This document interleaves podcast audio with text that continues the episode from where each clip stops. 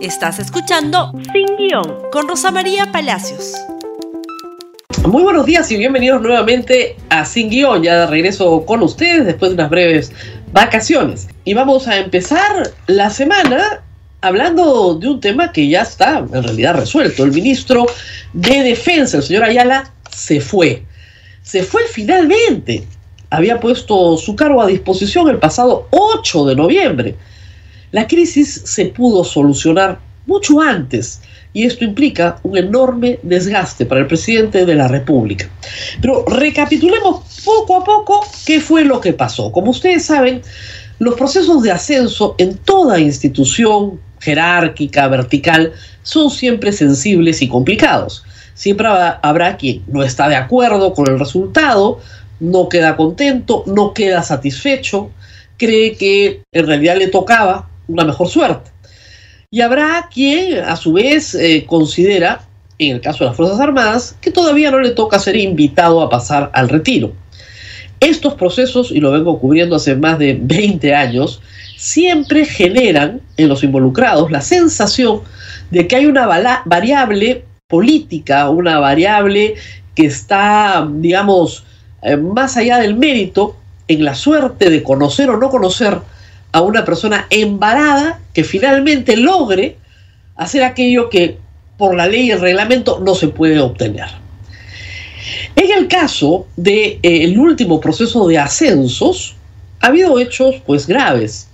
Luego de conocerse el resultado, fueron destituidos los comandantes generales de las Fuerzas Armadas que habían sido nombrados apenas en agosto. Un hecho completamente inusual. No imposible, pero inusual. Conocidos estos eventos, el señor eh, comandante general de, ejército, el general Vizcarra, se presentó tanto en radioprogramas del Perú como en Congreso de la República a narrar qué es lo que había pasado y por qué él entendía que había sido, ¿no es cierto?, pasado al retiro. Escuchemos lo que dijo en el Congreso de la República. Estos dos casos, me dijo, estos dos casos sí, sí se pueden hacer. ¿De quién me está hablando usted? Y me habló el de un coronel de caballería y de un coronel de infantería. Entonces le dije, voy a hacer de cuenta que no lo he escuchado. Nuevamente pido hablar con el presidente. De ahí me habló y este, este sí me dice, porque este, este tiene otra connotación. ¿De quién me habla usted? Del coronel de caballería Ciro Bocanegra, Loaiza. Eran dos vacantes y él era el tercero. Entonces yo le manifesté que no podía, no podía este, hacer, hacer lo que estaban pidiendo. Justamente ahí donde me dijo que él, ese señor era recomendado y que era, estaba trabajando directamente con el señor presidente. ¿Qué es lo que sucede? Que este señor, dos semanas antes, trabajaba en el cuartel general en la jefatura de Estado Mayor, el señor coronel. Y con una orden directa del presidente, se fue a trabajar en un momento inusual donde no hay cambios, estamos hablando de los primeros días de octubre fin de septiembre, y a un puesto que no existe. Entonces ya, ya había algo ahí que no, no, no estaba bien. Su secretario me ha dado una lista, o me han hecho llegar una lista de varios oficiales, le dije. Este, y la verdad que la mayoría de ellos no califica para el ascenso. Así es, señor presidente, es lo mejor por la institucionalidad porque él siempre me habló de la institucionalidad.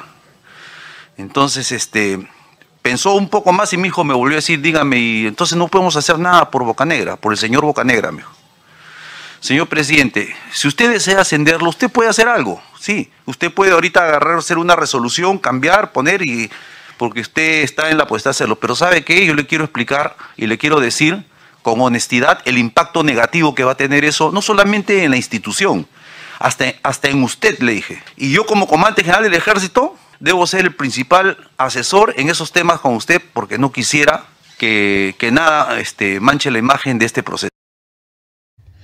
El general Vizcarra imputa a tres personas eh, haberle, haber sido abordado directamente para imponer determinados ascensos. Al señor ministro Ayala, al secretario del Palacio, el señor Bruno Pacheco, secretario de la Presidencia de la República, y al propio presidente de la República. Y por las declaraciones que ustedes han escuchado, el presidente se conducía como en una negociación sindical, ¿no? ¿Qué te doy para que tú me des? Y esa no es la forma en la que se conduce un proceso de ascensos.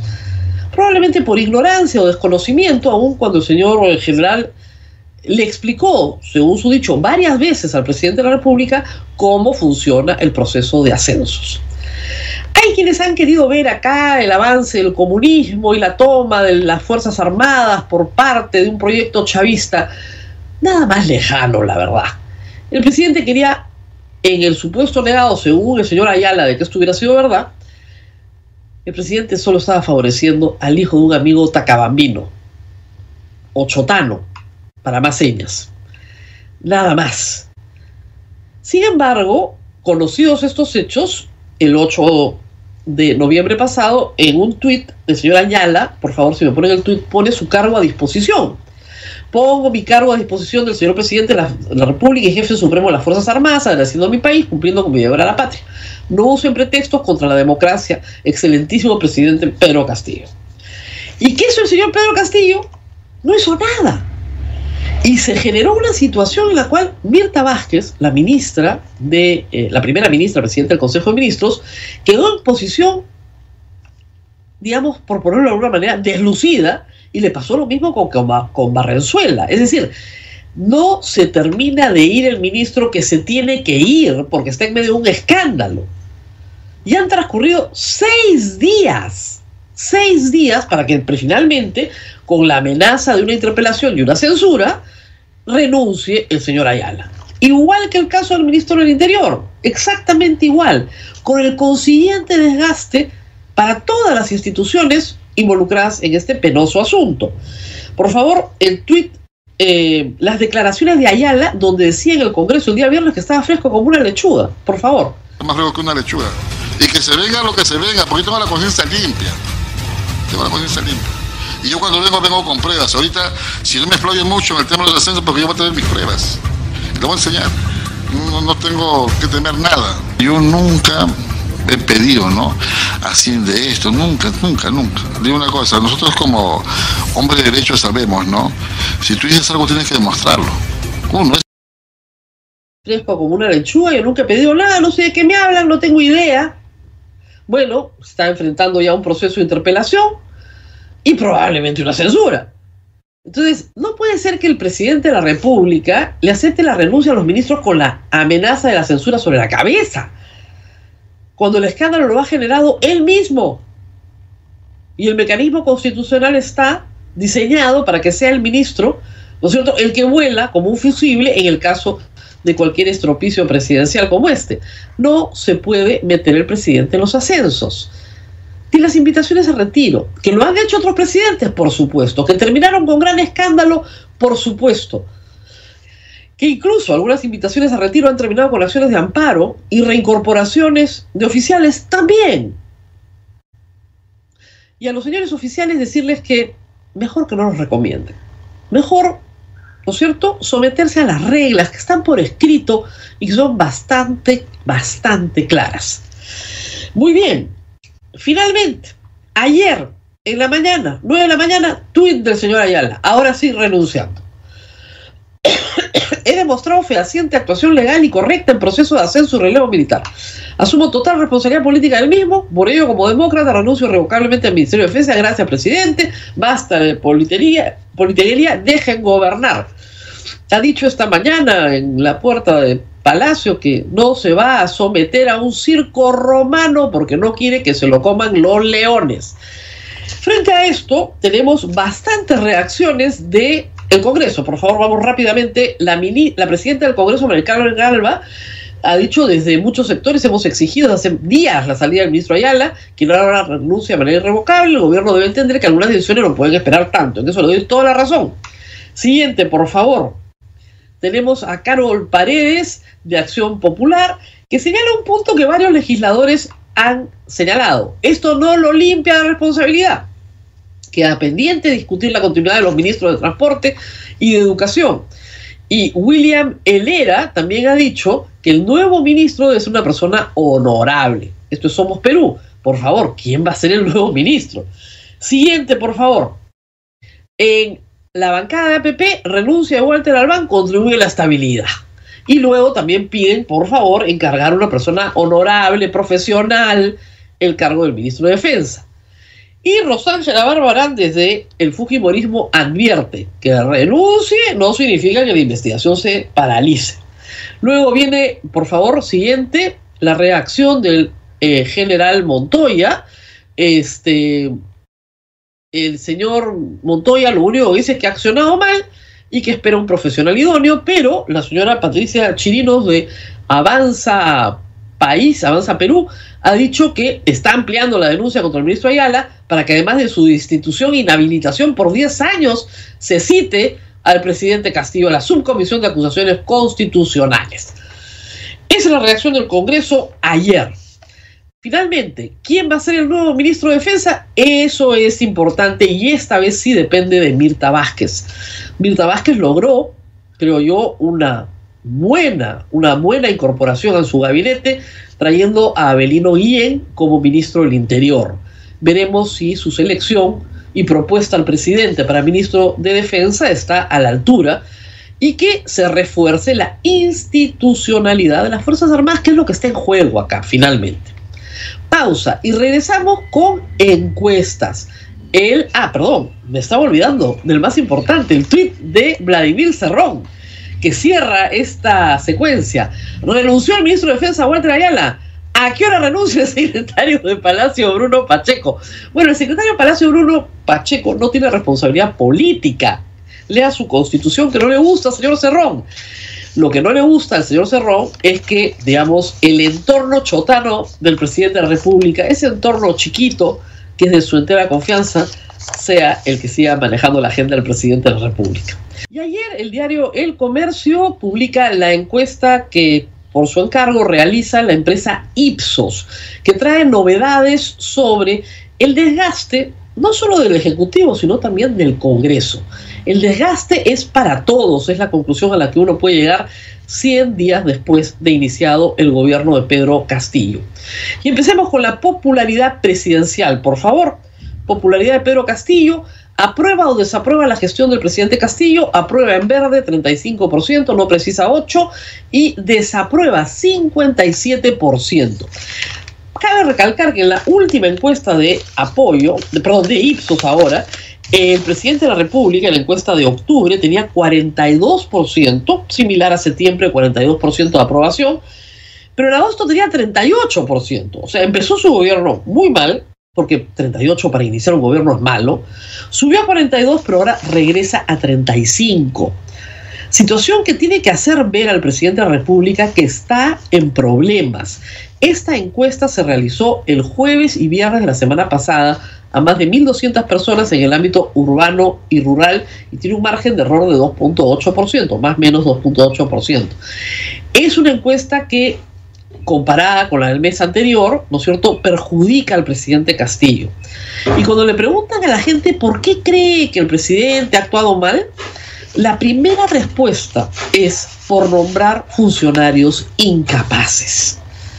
Y hemos tenido en 100 días, con este sería el número 11 ya creo, 11 cambios de ministros, dos gabinetes y pésimas designaciones en sectores claves como el Ministerio de Transportes y Comunicaciones, como la jefa de Sutran. Pero además, hay que decirlo también, sí se han hecho cosas buenas. Se ha vacunado de una manera masiva y esperemos que lo siga haciéndose, se siga haciendo todo lo que queda del año del próximo año y en algunos casos se han nombrado, sí, funcionarios muy buenos, como el caso del señor Julio Velarde en el BCR. Pero aún ese nombramiento positivo es criticado por el ministro de Justicia. Así no va a mejorar la situación. Y digamos que el presidente de la República necesita la popularidad. ¿Por qué? Porque no tiene partido, porque no tiene cuadros, porque no tiene operadores políticos, porque no tiene el respaldo de la sociedad civil y finalmente su apoyo popular se va a desvanecer semana tras semana. Esto no le conviene a la institucionalidad, a la política peruana y a la estabilidad del Perú. Veamos más información. Mirta Vázquez. Mirta Vázquez está, en este caso, peor calificada que el señor presidente. Tiene una aprobación de 28%, una desaprobación de 48% y no precisa 24%, porque probablemente no la conocen del todo. En realidad, la señora Mirta Vázquez el jueves y el viernes estaba en un predicamento muy negativo. Cuando ella quería que salga el ministro de Defensa, está harta de la situación, de esta tensión permanente con el presidente de la República, y el ministro de Defensa no se iba. Se ha ido para no tener que enfrentar una posible censura, igual que el ministro del Interior, siendo una persona que la señora presidenta del Consejo de Ministros no propuso ni llevó. Ella es la que tiene que acarrear el desgaste de toda esta situación, lo cual es bastante injusto, pero así es la política. Luego, el Congreso de la República. Bueno, en el Congreso de la República las cosas están igual de mal. ¿Aprueba o desaprueba el Congreso de la República? 30% lo aprueba, 61% lo desaprueba. ¿Por qué? Bueno, por lo mismo, pues, por lo mismo de siempre. El Congreso es percibido como una institución que obstruye la buena marcha del país y es percibido como una institución que no produce legislativamente, que esa es su razón de ser, nada de valor, que no construye. Destruye y no construye.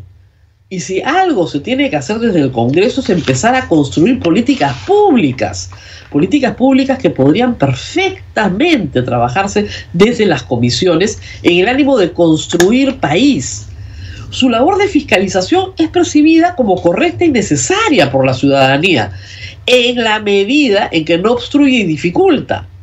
Nadie se está quejando de que interpelen a ministros o censuren a ministros que realmente merecen esa censura cuando hay un 40% del electorado diciendo, oiga, lo peor que hace el señor Castillo es nombrar malos funcionarios. De lo que se queja la gente es de que lo hagan igual de lento e igual de mal que lo hace el Ejecutivo. Más prontitud. Ese tuit de la señora ministra Alba, perdón, de la señora presidenta del Congreso Alba, dice efectivamente, el presidente es muy lento en tomar decisiones pero el Congreso también. Justamente la semana pasada se presentó una moción para interpelar al ministro de Transportes y Comunicaciones, que junto con el de Educación y Energía y Minas están pues francamente en una situación en la cual el Congreso, si el presidente no los quiere remover, debería decir algo. Y votaron en contra, o se abstuvieron y dijeron que más adelante ya iban a hacerle una interpelación a él.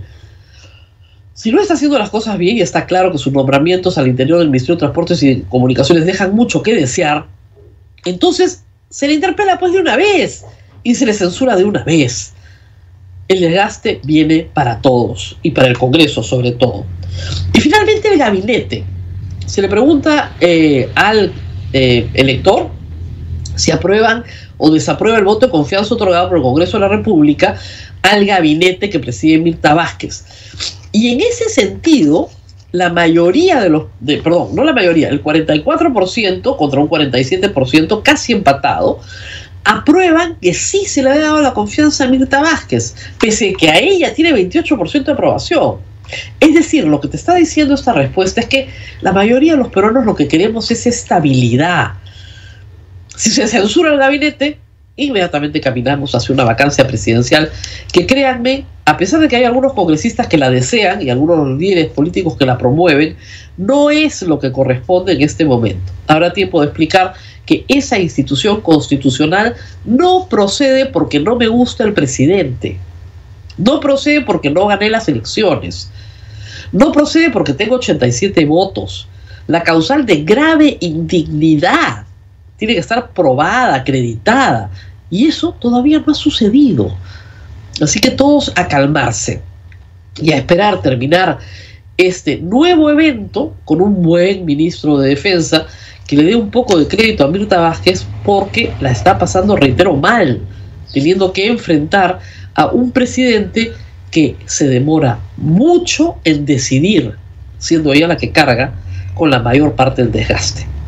Muy bien, nos tenemos que despedir. Esto ha sido todo por hoy. Nos reencontramos nuevamente el día de mañana en Sin Guión. Y no se olviden de compartir este programa en Facebook, en Twitter, en Instagram y en YouTube. Hasta mañana. Gracias por escuchar Sin Guión con Rosa María Palacios. Suscríbete para que disfrutes más contenidos.